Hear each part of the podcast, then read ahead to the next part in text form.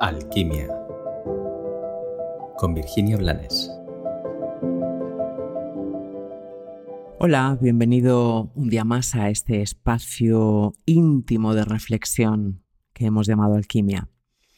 Hoy vengo con una reflexión muy sencillita, muy, muy sencillita. Tal vez tan sencillita que nunca te la hayas planteado. Es lo que suele pasar. Cuando nuestra mente busca en lo complicado, en lo complejo, y se olvida de lo sencillo, a veces perdemos el rumbo. A veces se hace grande, muy grande nuestra soberbia y se va apagando nuestro corazón y nuestra conciencia. Por eso hoy vengo con esta reflexión. ¿Para qué? Para que dejes de juzgar.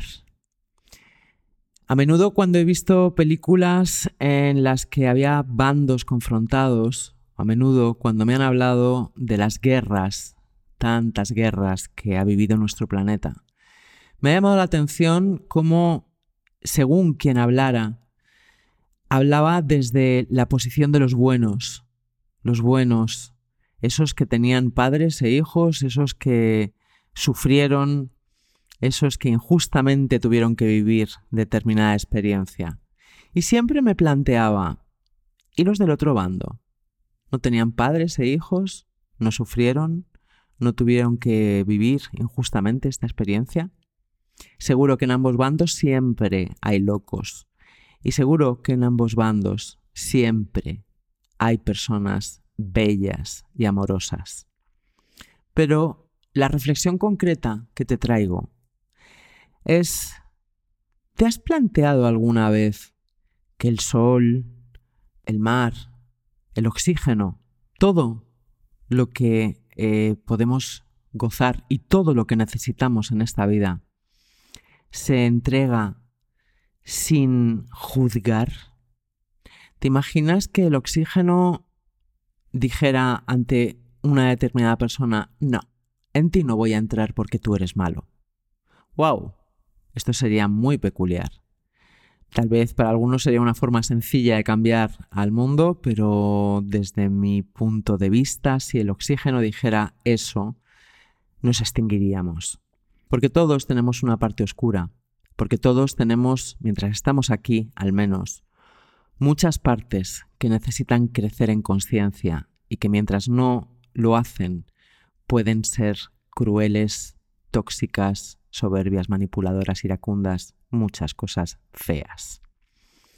¿Te imaginas al sol diciendo solo voy a brillar sobre los de el corazón limpio, sobre los de la conciencia real si el sol dijera esto, probablemente viviríamos en la oscuridad. Si esto es así, desde mi percepción, es porque el uno, o Dios, o llámalo como tú quieras, ama a cada molécula de su creación.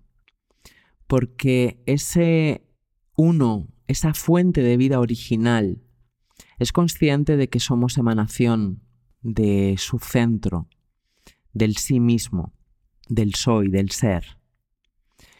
Y comprende que estamos perdidos buscando el camino de retorno al hogar, pero esa ignorancia de la que hemos hablado en otras ocasiones nos puede hacer malos, pero como hemos hablado en otras ocasiones, lo que nos hace peor es el juicio al de enfrente.